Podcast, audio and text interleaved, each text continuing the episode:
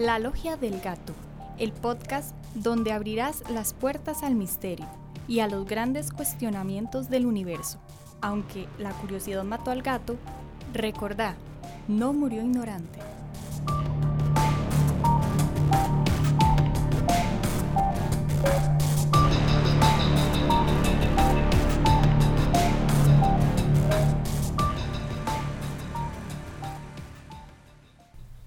Hola, bienvenidos a la Logia del Gato. Mi nombre es Eileen Soto. Me acompañan Ariana, Valeria, Janina y Jeffrey.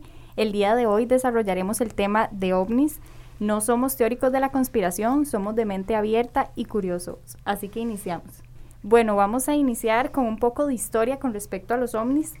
El primer eh, registro que tenemos es de noviembre de 1944, donde se, va, se da un avistamiento de fenómenos aéreos denominados Foo Fighters. Estos fueron eh, reportados por el Escuadrón de Caza Nocturna estadounidense que se encontraba volando sobre la frontera franco-alemana en la Segunda Guerra Mundial.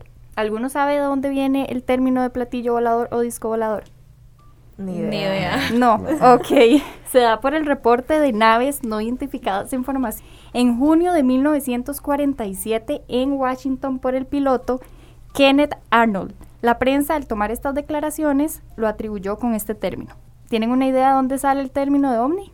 ¿Tampoco? es como objeto volador, no, identificado, ¿no? Exactamente, pero esto se da por el piloto de la Segunda Guerra Mundial, Edward Rupert, quien fue quien le dio este nombre de ovni, publicando un libro con este nombre. Voy a tocar un poco el tema de Roswell, Nuevo México, donde varias personas de la localidad reportan avistamientos y restos extraños que al parecer eran de una nave extraterrestre. La noticia llega a Washington y la censuran indicando que fue un error. ¿Ustedes por qué creen que Washington realizó este proceso de esta forma? Bueno, realmente el gobierno estadounidense siempre ha intentado como dejarlo un poco de lado y ocultarlo un poquito al público y hasta hace poco es que yo creo que tuvieron que aceptarlo, ni siquiera fue como eh, por voluntad, sino que ya habían demasiados registros, habían pasado demasiado eh, como contactos con la raza humana entonces, realmente por ocultarlo, creo yo. Totalmente. De hecho, el Pentágono crea una iniciativa para investigar los avistamientos del fenómeno ovni, el cual denominan Proyecto Libro Azul en 1947. Luego hay un registro de un encuentro documentado de un ser extraterrestre. Esto le pasó a George Adamski y seis testigos más, que primero vieron lo que fue un objeto en forma de cigarrillo y Adamski se acercó a ver qué fue lo que cayó a la Tierra él se comunicó con el extraterrestre de forma telepática y este extraterrestre le dijo que venía de Venus y que le indicó que se llamaba Orton y le advirtió de una guerra nuclear.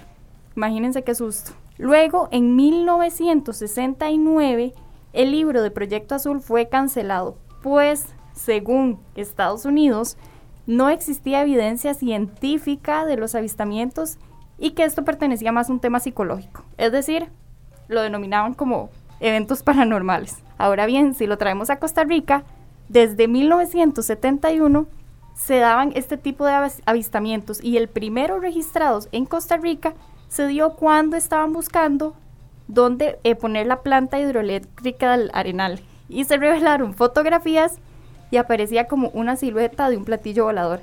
En 1994, creo que muchas, bueno, nosotros estábamos apenas naciendo, pero fue donde se dio como el registro más fuerte en Costa Rica porque todo San José quedó apagado. ¿Y qué fue lo que vieron? Como una nave desplazándose desde San José hasta Escazú. Entonces, cuando la nave iba desde eh, San José hasta Escazú, se vio como las luces de las casas iban apagando. Y también hay registros en Alajuela de este avistamiento. ¿Qué les parece? Wow, es loquísimo. Yo no sabía que habían tantos este y como incluso avistamientos en Costa Rica. Yo creo que un tema importante a sacar es el tema de las abducciones. Los ovnis han tratado de tener cantidad de encuentros con la raza humana y han sido abducciones, eh, se les han aparecido para decirle cosas. Una de las abducciones eh, que a mí más me llama la atención es de un tico eh, que, bueno, él estaba muy involucrado en todo este mundo, él decidió irse a vivir a Colombia y era una persona que pasaba viajando muchísimo por lo mismo, para intentar averiguar un poco más del tema, fue conociendo personas muy metidas también en este mundo y en algún momento llega, va a Caracas, Venezuela, se encuentra con una comunidad que está muy, muy metida en el tema y le dice, sí, nosotros tenemos contacto con los extraterrestres. Vaya a tal lugar, que era una laguna, y a tal hora va a haber una, una señal de ellos, digamos. La persona se va sola a la hora que es. Él comenta y que como le dijeron, vio muchísima luz, como unos círculos de luz, y en algún momento le apareció una persona. El tema es que esa persona era alguien conocido por él, era una persona que había conocido anteriormente en estos viajes y que la persona le afirma que sí, yo soy esa persona que conoció anteriormente. Muchos de nosotros estamos infiltrados para conocer cómo funciona la raza humana. Entonces, sí, es sumamente interesante porque no solamente hay encuentros, sino que lo que nos dice es que aquí hay un montón de ellos de, tratando de averiguar cómo es que funcionamos, qué tipo de contacto se puede tener. Entonces es sumamente interesante este tema. Igualmente hay tanta información de abducciones a nivel de mundial que incluso llegan a decir que no hay un solo extraterrestre, no hay solo un tipo, digamos, hay un montón de especies. Por ejemplo, pueden, dicen que hay, como en las películas, que son los grises de cabezotas y ojos que vemos. Eh, igualmente hay unos que son muy similares a los humanos, hay unos que dicen que son como insectos gigantes. Entonces, ¿qué tanto sabemos realmente sobre este tema? Porque nos han censurado un montón de información. Eh, de hecho, sí, hay demasiadas cosas ocultas y demasiadas conspiraciones, ¿verdad? No sé, como comentaba ahora Aileen, lo que pasó en Roswell, Nuevo México, fue en 1947, donde se cuenta la historia que fue que una nave se estrelló cerca de una base aérea de los Estados Unidos en una granja, donde en esa nave venían dos seres, o dos alienígenas, como lo quieran ver. Uno de ellos murió y el otro sobrevivió. Cuando el gobierno de los Estados Unidos llegó, ellos dijeron, bueno, nosotros los queremos estudiar a ustedes hablando con el extraterrestre, él les decía que ellos tenían el mismo ideal de estudiar a la raza humana, pero que tenían prohibiciones para hacerlo. Saber qué tipo de prohibiciones, pues solamente ellos lo sabrán, ¿verdad? Si fue real o no. Entonces se llega como a un acuerdo donde él dice, ok, está bien, vamos a hacerlo. Yo voy a dejar que ustedes estudien la nave y el cadáver del alien que quedó ahí, y a nosotros ustedes nos van a permitir hacer lo mismo con ustedes parte de la tecnología que se ve hoy de fibra óptica y demás se le debe como a estos estudios que se le pudieron hacer a la nave. Pero algo interesante que destaca acá es que cuando empezaban con este tema de las abducciones y todo lo demás, la gente todo siempre como les contaba de algo diferente, pero siempre eran como recuerdos vanos de una mesa, de, de luces, de que veían como sombras, gente muy grande, como dándole propiedades antropomórficas a los seres, eh, pues tal vez un mito, una verdad, tal vez el pánico colectivo y no lo podemos saber. Sin embargo, esta situación se llega a salir de control, empiezan a encontrar ganado lastimado, herido, cortado, incluso muerto, personas que aseguran que tenían chips o que les encontraron dispositivos adentro del cuerpo. Y aquí entra algo interesante. El John F. Kennedy se da cuenta de esto, según lo que cuentan, y cuando él se entera, él decide anunciarlo al público él dice, pero esto no puede ser, yo no puedo permitir que esto pase. Y entonces una de las teorías que indica por las cuales él fue asesinado es esta, que él al darse cuenta de que esto se estaba saliendo de control, él lo quería anunciar y por eso fue que lo mandaron a matar para que nadie se diera cuenta de esto. Si nos remontamos un poco más atrás a la era de los sumerios, muchísimos años atrás, ellos tenían un conocimiento de lo que es el sistema solar y las constelaciones bastante, bastante amplio para la época. Era casi que una de las primeras civilizaciones, conocía el acomodo del sistema solar, conocía las constelaciones, y ellos tenían unas deidades que se llamaban los Anunnaki, que eran como los dioses para ellos.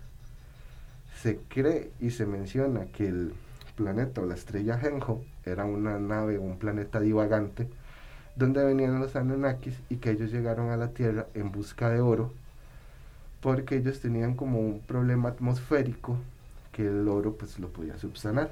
Se dice que ellos combinaron su ADN para crear como un tipo de raza humana más como el actual, un poco más trabajador, más resistente, que siguiera órdenes, para poder extraer el oro de la tierra.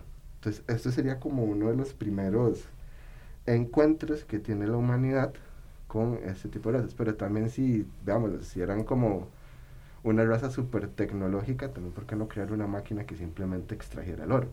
Además, para nosotros los humanos, el agua y el aire pues son cosas indispensables, pero para otra raza o para otra especie no quiere decir que eso sea así. Una sustancia que tal vez para nosotros pueda ser súper tóxica, para ellos pueda significar vida o, algo, ¿verdad? Entonces es como uno de los primeros encuentros que se tienen que se pudieron este, identificar o que por lo menos cuentan las leyendas y relatos populares.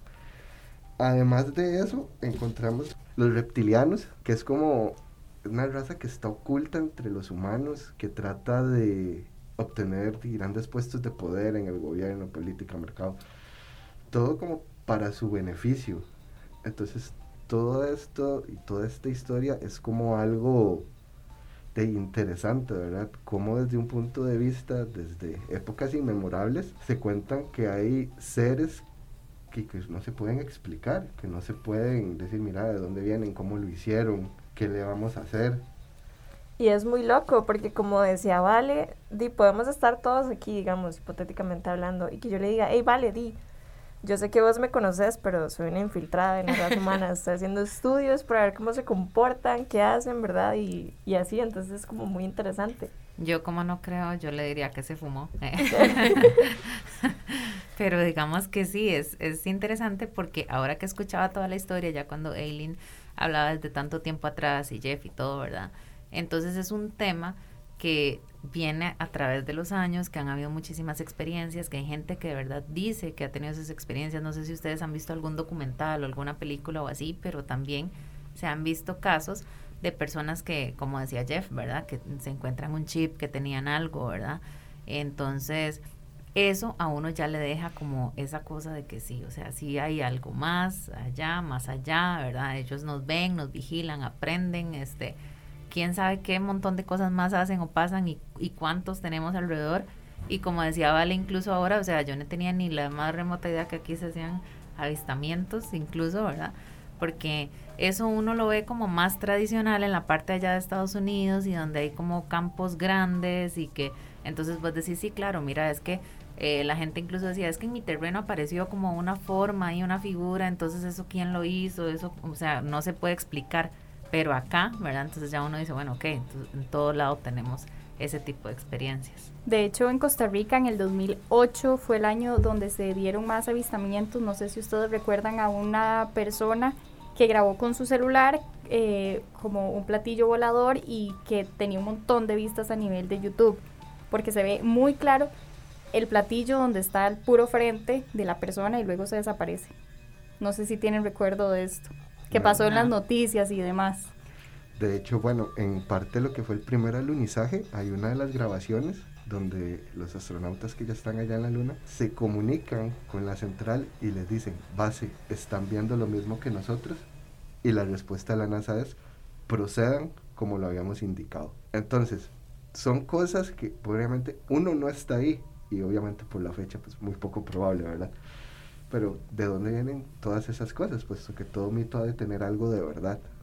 Bueno, esto ya no es un mito, ya está confirmado, digamos, y yo entiendo que por mucho tiempo y por estrés colectivo que podía generar esta noticia y trataron de ocultarlo, pero ya era algo bastante obvio. Yo creo que hasta cierto punto era algo egoísta pensar como, sí, somos la única raza en toda la galaxia. O sea, era algo obvio, era algo que ya se tenía muchas pruebas.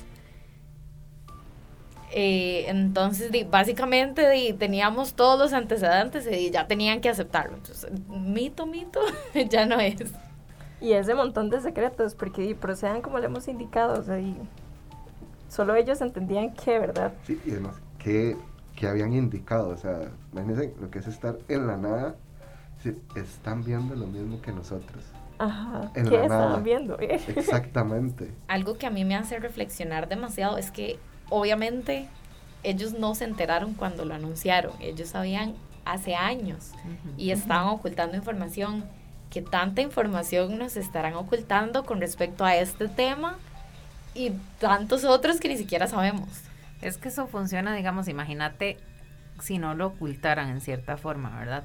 Hay muchísima gente de todo tipo, entonces ¿para qué también ellos tal vez piensan, ¿para qué compartir tanta información si no sabemos cómo lo pueden tomar? Es como alarmar a la gente, hacer un desorden, no sé, que, más gente se quiera meter. Eh, Entonces tal vez manejarlo ahí, no digo que esté bien, ¿verdad? Pero mm, tal vez es como la forma más útil que han encontrado para manejar ese tipo de avistamientos. Ahora, bueno, llegamos a la sección del podcast que yo creo que les va a crear más dudas que respuestas en cuanto al tema de conspiraciones y misterios. Bueno, todos sabemos que los dinosaurios se extinguieron, ¿verdad? Eso ya está como una verdad. Todos los dinosaurios se extinguieron. Pero, ¿qué pasa si no? ¿Qué pasa si, ya que estamos hablando de aliens, les comento una teoría que una vez me ocurrió a mí? Estamos hablando de aliens. Entonces, durante toda la historia siempre hemos visto el tema de las abducciones y naves espaciales y demás. Y estas siempre se están llevando vacas. Siempre se ven las vaquitas volando, ¿verdad? Entonces, ¿qué pasa si los dinosaurios no se extinguieron y fueron los aliens que los adoptaron? Muy buenos ellos. Y se adoptaron a los dinosaurios y se los llevaron para el espacio. Y por eso es que cada vez que vemos una nave espacial o vemos como una nave espacial ilustrada, se están llevando vacas, porque sabemos que los dinosaurios en su mayoría son carnívoros. Entonces, ¿qué pasa si los dinosaurios los tienen los aliens ahí de mascotas y, y por eso es que vienen a llevarse vacas, porque ocupan darles de comer. ¡Wow! ¿En serio? Qué buenos hongos. Muy, interesante. Es como, tengo mi granja de velociraptors, entonces voy a la tierra a conseguirme unas vaquitas para alimentarlos. Pero ¿saben qué? Sí me parece raro. tipo, la teoría todo bien, pero sí es cierto, se supone que siempre se están llevando vacas, ¿para qué? Porque solo vacas, o sea. ahí va donde yo les decía también ahora, como que encontraban el ganado cortado y herido. podría tener lógica. Pero ¿por qué vacas? Ajá, está extraño. Pero, no sé, tal vez, sí, como dice, allá, algo allá que sí es cierto. tal vez tienen algo que tienen que alimentar o, o no sé, o hay tantas cosas que A menos de que utilizaran las vacas a manera de igual que nosotros, que las utilizan para extraer lácteos, obtener carne, obtener pieles. ¿Pero carne para qué?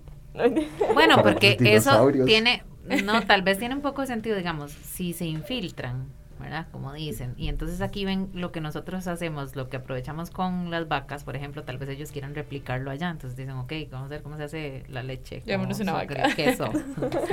eso es un muy buen punto. Si están infiltrados y están viendo cómo se desenvuelve la raza humana, también vemos que parte de la ganadería y la granja ha estado presente desde los tiempos más remotos. O tal vez a los que se han llevado, porque también hay teorías que dicen que se han llevado personas para allá. Entonces puede ser que probablemente dice, lleguen una vaca para que este mae coma carne Sí, bueno, yo cuando estuve investigando el tema de las abducciones, eh, es bien complicado porque la gente ni siquiera recuerda lo que pasa. Hay gente que ha desaparecido horas, meses, hay gente que ha declarado como que años y que para ellos pasó 15 minutos, digamos, en los que tal vez estaban haciendo algo y cuando regresan las otras personas son las que les dicen, hey, tanto tiempo, ajá y no se acuerdan y es súper común que pase, digamos, obviamente hay casos más extremos, pero es súper común que las personas sientan que pasaron 15 minutos y cuando confirman es como, no, han pasado 8 horas, por ejemplo.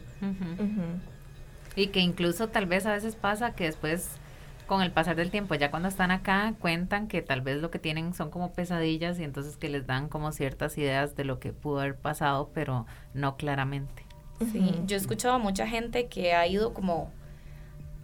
no es una especie de terapia, pero para que se den una idea, en la que intentan que las personas tengan regresiones para de alguna forma tratar de recuperar esos recuerdos. Como pero como hipnosis. Ajá, pero como vos dices, como que todo lo sienten demasiado lejano y como si hubiera sido un sueño. Es complicado, qué miedo. Sí. Bueno, y ya vieron que seguimos siendo personas de mente abierta, podemos ser un poco locos a veces con teorías muy conspirativas, valga la redundancia. Entonces, esto fue el podcast de hoy. Yo soy Ariana Castro. Eh, yo soy Valeria Rodríguez. Yo soy Janina Morún. Jeffrey Calderón. Yo soy Eileen Soto y nos escuchamos en la próxima. La Logia del Gato, el podcast donde abrirás las puertas al misterio y a los grandes cuestionamientos del universo. Aunque la curiosidad mató al gato, recordá, no murió ignorante.